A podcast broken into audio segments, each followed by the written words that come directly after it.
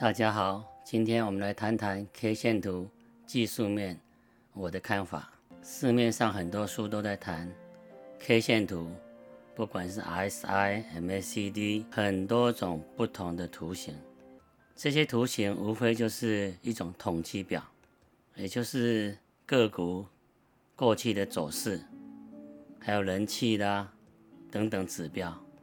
为什么人们很喜欢研究这些线图呢？因为就是想，能不能从过去的经历、过去的走势来推测未来，也就是为什么要知道这些线图，是因为对未来的不可知，找到一些依据，让自己进出有依据，即使错误了，也是 K 线图的责任。其实 K 线图能够预知未来吗？当然不是。那 K 线图不重要吗？当然也不是。例如。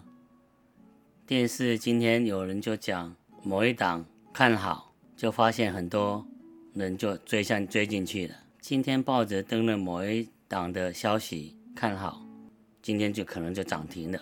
这些都不是 K 线图所以所可以预料的，或是有个坏消息出来，它马上就跌停，这难道 K 线图可以预料吗？当然不是。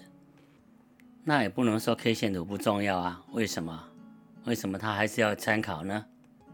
因为很多人都在看 K 线图，你就不能不看 K 线图。所以 K 线图可以拿来当参考，只是参考而已。来推测别人看了 K 线图以后呢，他会想要做什么？所以啊，我要总结一下 K 线图的用意。我拿 K 线图来做什么？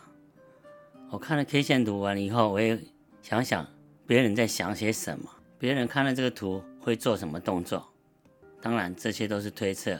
其实，股市就是在推测。今天我们在谈另外一个想法，就是理性跟非理性。投资本来是很理性的，你需要去了解它一些基本面呐、筹码面等等。我前面有说过。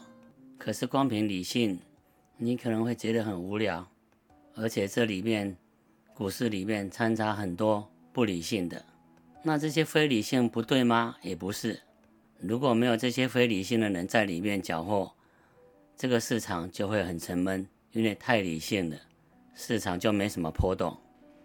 也就是说，太理性的话，这个市场会变得很沉闷。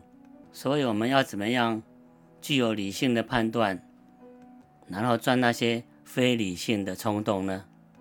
所造成的波动。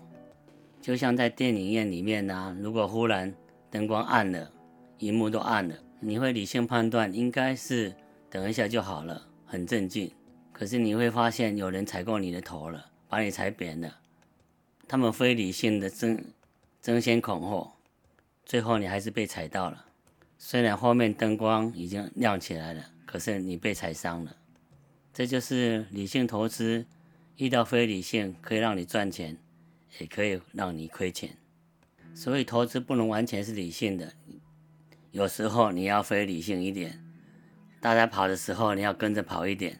当然，你不用全部跑，你可以边跑边看吧。这就看每一个人的个性吧。好的，今天录的重点是 K 线图，当做参考，理性非理性都拥有。再见。